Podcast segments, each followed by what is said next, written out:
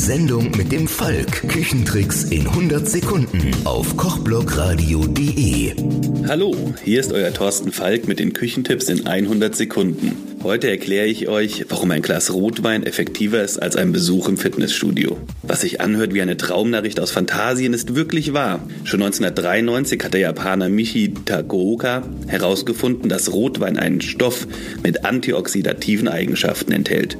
Das Resveratrol. Resveratrol findet sich in einer Anzahl von Pflanzen und pflanzlichen Lebensmitteln, vor allem in roten Weintrauben, Himbeeren, Maulbeeren, Pflaumen, Erdnüssen und im japanischen Staudenknütterich. Er ist ein in Alkohol und Ölen gut und in Wasser gering löslicher weißer Feststoff, übersteht den Gärungsprozess bei der Weinherstellung und lange Lagerzeiten, wie zum Beispiel bei Rotwein. Mehrere Studien haben Hinweise auf eine mögliche Wirksamkeit gegen Krebszellen im Labor erbracht. Weitere Studien haben positive Effekte der Substanz bei Krankheiten wie Arteriosklerose, Herzkrankheiten, Alzheimer-Krankheit, Arthritis und manchen Autoimmunerkrankungen zeigen können. Ja, ich weiß, was ihr jetzt denkt. Das ist alles ganz nett. Viel davon haben wir auch schon mal gehört.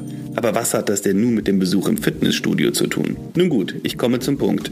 Wissenschaftler der University of Alberta in Kanada haben herausgefunden, dass Mäuse während einer sehr fettreichen Diät unter der Zugabe von Resveratrol deutlich weniger zunahmen als die Artgenossen, die kein Resveratrol bekamen. Weiterhin hatten die Mäuse mit der Zugabe eine fast doppelt so hohe Ausdauerleistung. Und damit schließt sich der Kreis. Rotwein ist gesünder als das Trainieren im Fitnessstudio. Es fördert den Fettabbau und steigert die Kondition. Herrlich. Nun könnten Abstinenzler auf die Idee kommen, einfach Traubensaft zu trinken.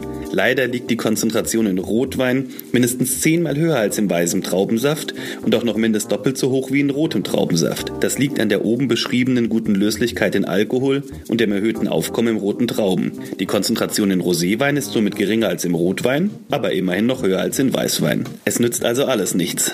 Ab auf die Couch mit euch, den Bordeaux dekantieren und hoch die Gläser. Überwindet euren inneren Schweinehund. Und wenn ihr es schon nicht für euch machen wollt, dann tut es eben für eure Gesundheit. Zum Wohl. Mein Name ist Thorsten Falk. Schwingt den Löffel und hört mal wieder rein auf kochblockradio.de.